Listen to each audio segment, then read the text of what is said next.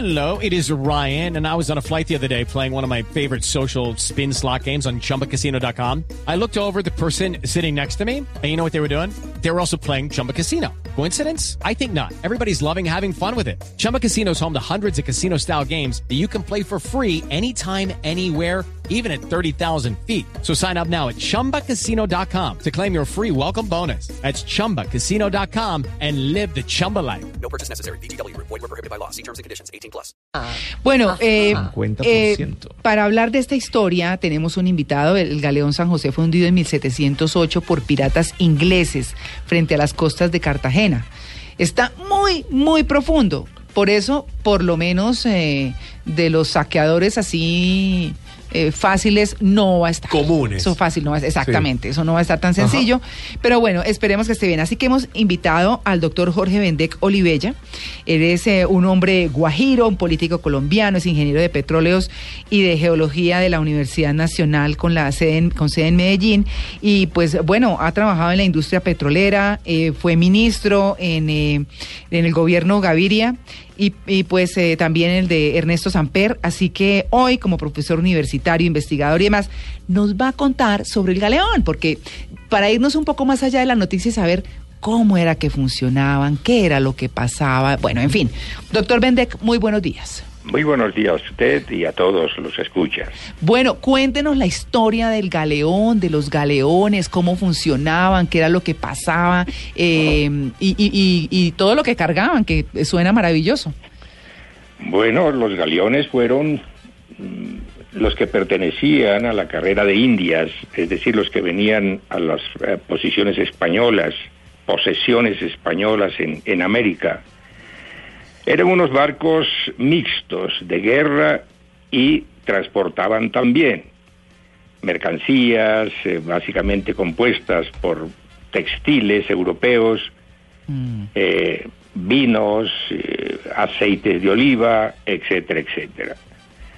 La razón por la cual, a diferencia de los ingleses, los galeones iban cargados, eran mixtos, ocurría simplemente porque quien quisiera ser comandante o tener un- un- una posición de comando, de almirante, de capitán general u otros cargos dentro de esa dotación de los galeones, tenía que comprar el cargo.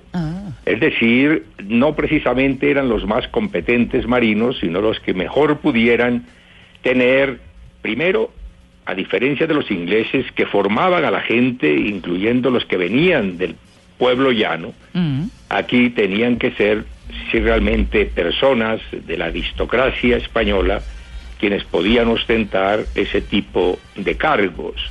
Y para poder ostentarlos, obviamente, tenían que comprarlos, eh, tenían que aportarle, eh, ayudar a las afugias del Tesoro Real, que siempre estaba en déficit por las prolongadas guerras y los gastos en esos, en esas aventuras de conquistas en que los españoles, como los demás eh, grandes de Europa, se pusieron durante centenares de años para quitarle tierras a los otros y así crecer, obviamente. Entonces, esta eh, pobreza española se traduce en que los cargos tenían que ser vendidos.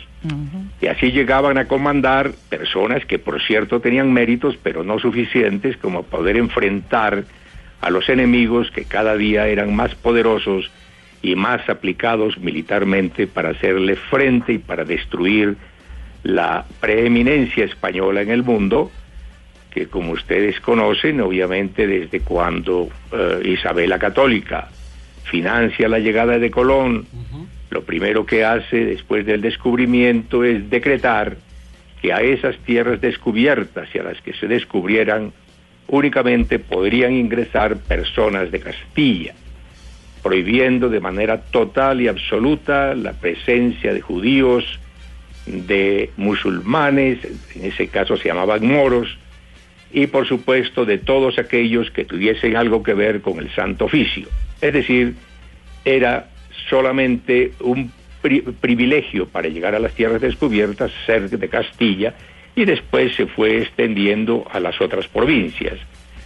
Pero los galeones eran unos navíos diseñados a través de las picardías, porque al fin y al cabo, si ellos tenían que comprar los cargos, por supuesto tenían que buscar la manera de llevar la mayor cantidad de botijas de vino o de, eh, de aceites de oliva y la mayor cantidad de mercancías y de pasajeros eh, disfrazados de, de tripulantes para modo de recuperar las platas que habían invertido. ¿Qué tan grande era un eh, galeón comparado con un buque de los normales de hoy en día? No, por supuesto que en- durante centenas de años casi que ningún galeón llegó a tener más de mil toneladas.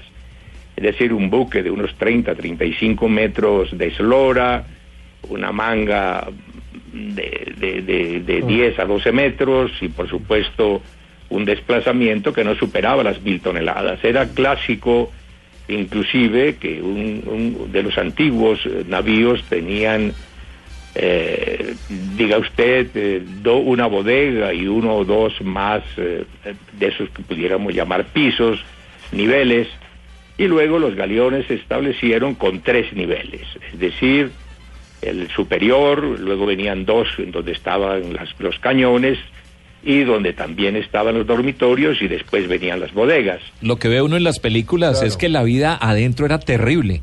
Sin duda alguna, era- la- mucha gente moría. Yo, eh, de acuerdo con la historia, eh, podría morir, usted, un 3, 4, 5% de La las tripulación. tripulaciones morían en los viajes por el, el terrible desaseo y por supuesto no había medicinas ni los médicos eh, cumplían con los mínimos requisitos de asepsia que hoy se puede tener.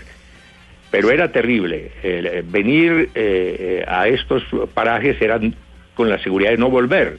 Todas las personas que venían en esos galeones y en esos buques, en esos navíos, en esas naos, como se llamaba entonces, lo primero que hacían era dejar su testamento Claro. No. no, po- no estaba, no había ninguna seguridad de volver jamás. Eso a es como los que están pensando ir hoy en día a Marte. Sí. ¿No? Que Sí, van a Marte igual. y se quedan a vivir allá. Sí, sí. Sí. Así es, es una buena, un buen símil, ¿cómo no? Claro, doctor Bendec. Bueno, lo que cuenta la historia es que el San José es de los últimos galeones que hubo, que fue, mm, eh, digamos que mandado a hacer o mandado a construir eh, con un galeón gemelo, que era el San Joaquín. El, el San José, eh, ay, espéreme que yo tenía Miguel de Echeveste, era el asentista para la- la fabricación del San José. ¿Qué pasó con esos últimos, por ejemplo, qué pasó con este gemelo del San José, que es por un acuerdo que, que se hace para la construcción en 1696? Sí, evidentemente eh, el, el rey Carlos II de España, a pesar del- de la terrible pobreza que existía en ese momento y ante las arremetidas permanentes de su sobrino de su de su de su sobrino, el rey francés, para arrebatarle a España todo el territorio posible, eh, puesto que él estaba reclamando eh, derechos por, por venir prácticamente de, de descendencia de los reyes de España, y me refiero pues a Luis XIV, eh, decide en medio de las afugias del tesoro mandar a construir cinco galeones en un puerto que se llama Mapil en, en el norte de España, en la costa cantábrica. Y de hecho los dos primeros galeones que salieron de allí, el San José y el San Joaquín, de aproximadamente 1050 toneladas de desplazamiento, eh, uno para servir de capitana, gen- eh, el San José, y otra para servir de almiranta, que era la segunda en mando, eh, el San Joaquín. Eh, estos eh, fueron construidos en Mapil y llevados a, a- a Cádiz, donde fueron eh, terminados de acondicionar para poder hacer el viaje a eh, las Indias. Pedro de Arostegui fue el que los mandó construir. El- don Pedro de Arostegui era el asentista realmente. Ah, muy bien. Él era el dueño del, del, del- del astillero. Eh, luego, eh, estos par de galeones se prepararon, se le concedió el mando general al conde de Casa Alegre, Casa Alegre, don José Fernández de Santillán. Este caballero, hombre de rancia, ah, de rancio abolengo, eh, que a pesar de eso recibió, fue de Carlos II, el título de conde, eh, después de que su familia venía prestando un servicio in- innegable desde la reconquista española, no había tenido esos esas, eh, reconocimientos, eh, sino eh, don José Fernández y luego su familia sigue utilizando pues este, este título. Claro. Entonces, se prepararon para llevarlo. Don José Fernández obviamente puso toda la plata para condicionar su galeón y conseguir a otros que pudieran también dotar al San Joaquín, que precisamente estoy terminando un libro sobre que se llamará El, el Almirante Olvidado Mm. y que tiene que ver con el, precisamente con el comandante del San Joaquín, don. Miguel Agustín de Villanueva, que fue precisamente olvidado. Ya será motivo de otra, de otra charla en el futuro. Claro. eh, Entonces, eh, sí, señor. el San José es dotado.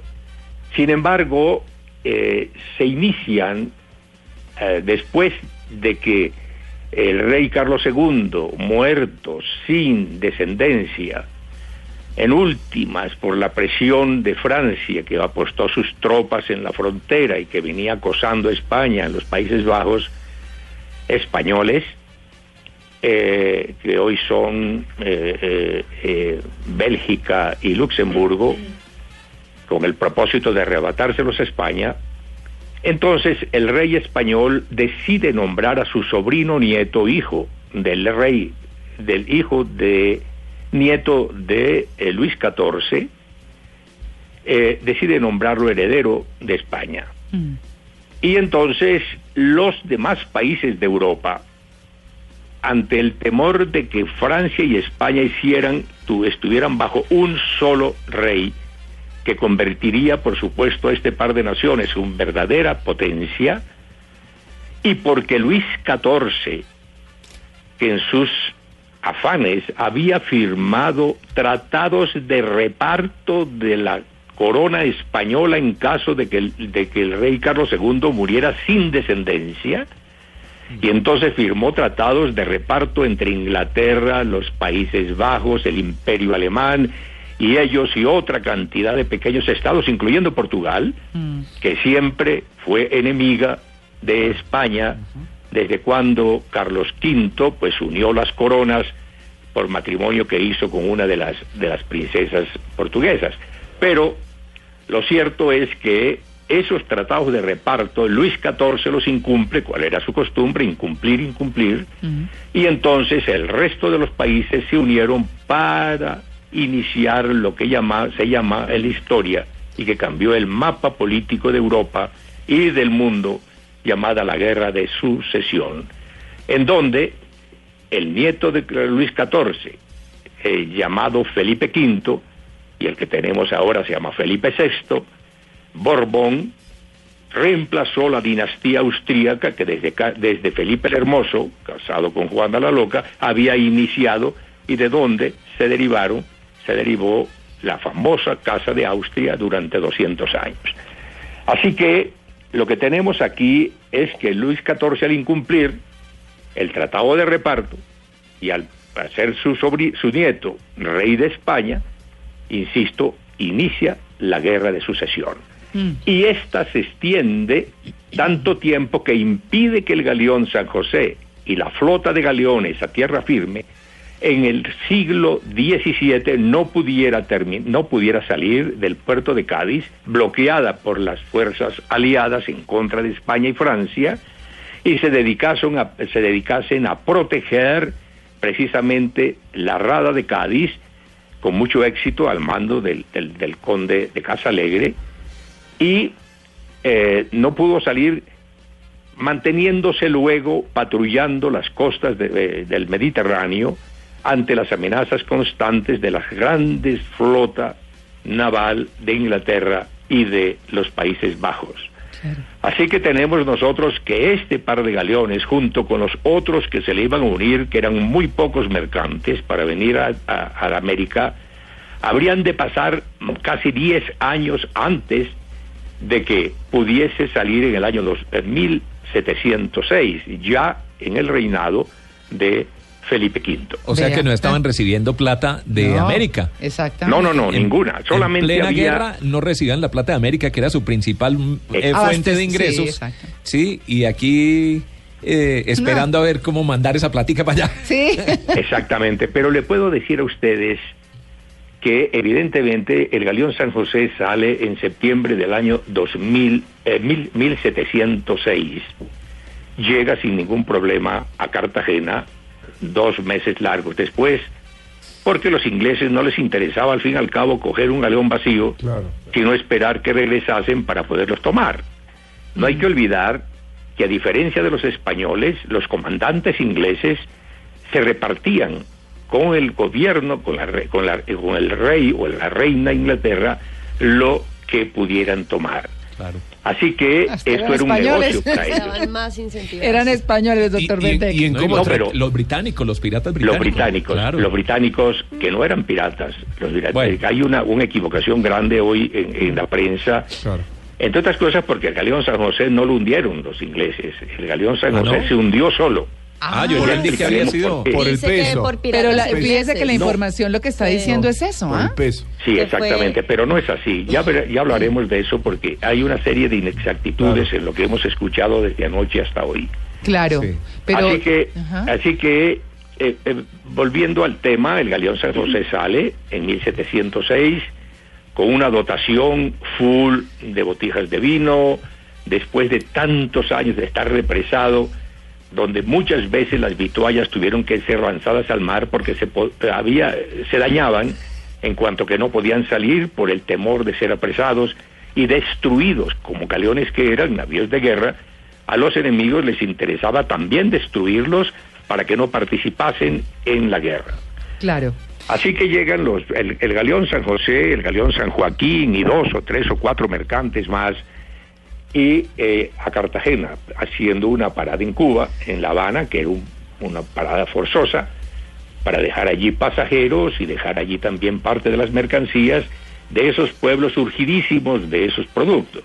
Claro. Y llegan a Cartagena, ¿y qué pasa? Los ingleses están merodeando y tienen que permanecer en Cartagena casi dos años para poder salir hacia la feria de Portobelo, que era donde se hacía la feria, venían la gente del sur del continente a través del istmo de Panamá, sobre todo desde el Callao, donde se recogían las mercancías, donde se recogían los recursos financieros para el rey Perú. y los recursos de los particulares que venían a comprar mercancías para llevarlas a- al Perú, a la costa de Chile y de ahí pasaban a Argentina, etcétera, etcétera. Pero esto se demoró dos años para poder ir entre Cartagena y Portobelo.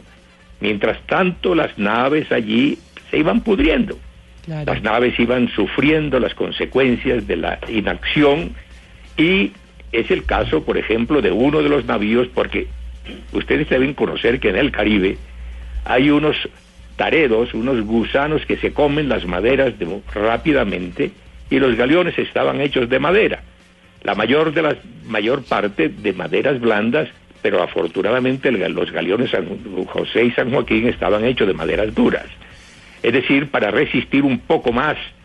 Y un galeón nunca podía hacer más de tres o cuatro viajes a, la- a la- a la- a las Indias, como se llamaba esto, Claro, porque, porque, porque ya se desarmaban, se, des- se, se- desbarataban. Claro, doctor Bendec, yo lo quiero invitar a, eh, eh, eh, al programa en otra oportunidad. Son las ocho y un minutos, tenemos dos minutos, tenemos que irnos a las noticias. Infortunadamente, ¿usted tiene nietos?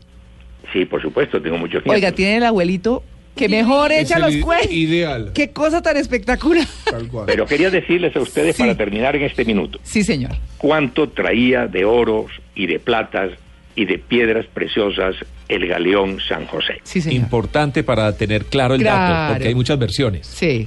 Hay una comparación con el galeón San Joaquín de quien podremos hablar que es eh, sumamente meritorio Sí. porque fue el que salvó la mitad del tesoro real, porque en esos momentos entre la almiranta y la capitana, la capitana del mando, siempre, siempre por mandato real se dividía el tesoro real en dos partes iguales.